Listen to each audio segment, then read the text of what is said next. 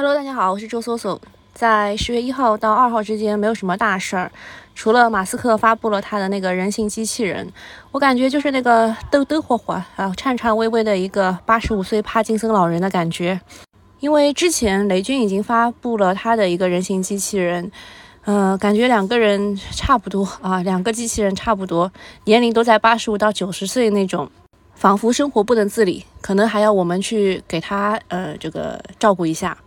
那么假期里面最大的一个瓜，其实跟金融圈有关的，其实就是申万宏源的一个研究所的副所长，他感染了新冠，却找人去代做核酸。呃，这件事情发生在十月一号，是上海警方发布的警情通告当中说，查获了一起妨害传染病防治的案件。大家也知道，上海最近又有疫情了，是在浦东那一块的嘛？说九月二十七号的时候，刘某宁男三十九岁和陈某女三十九岁夫妇在明知刘某宁有不适症状，可能感染新冠病毒的情况之下，多次出入公共场所，并委托同事戴某瑜男三十八岁和戴的女朋友潘某安女二十七岁代做核酸后。刘某宁和陈某被确认感染新冠病毒，造成疫情传播。我当时看到刘某宁的时候，我还以为是刘宇宁，后来知道跟金融圈有关的瓜以后，就是看了一下，哦，确实是申万的副所长。然后还有些人，他们的这个聚焦点不是不是在他们什么情况，只是真的，他说的是那同事的戴某瑜的女朋友只有二十七岁，而他有三十八岁，两个人年龄差有十一岁，呃，是不是有些问题？他们这个关注点真的好奇怪。然后说，上述的人员均已落实隔离管控措施。警方以涉嫌妨害传染病防治罪对刘某宁和陈某刑事立案侦查，对戴某瑜和潘某安的违法行为，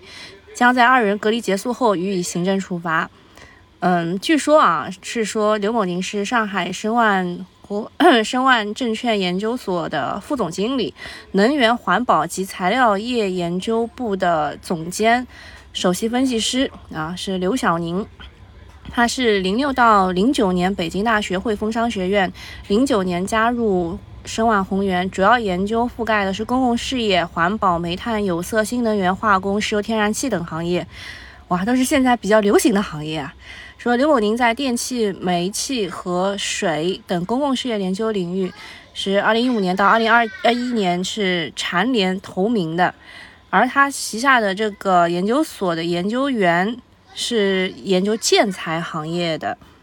在这个瓜的背后呢，其实是有一些不太合算的事情。像他这样的人，大概一年的年薪是在五百万左右的。那因为出了这个事儿呢，肯定是要被单位这个解雇的。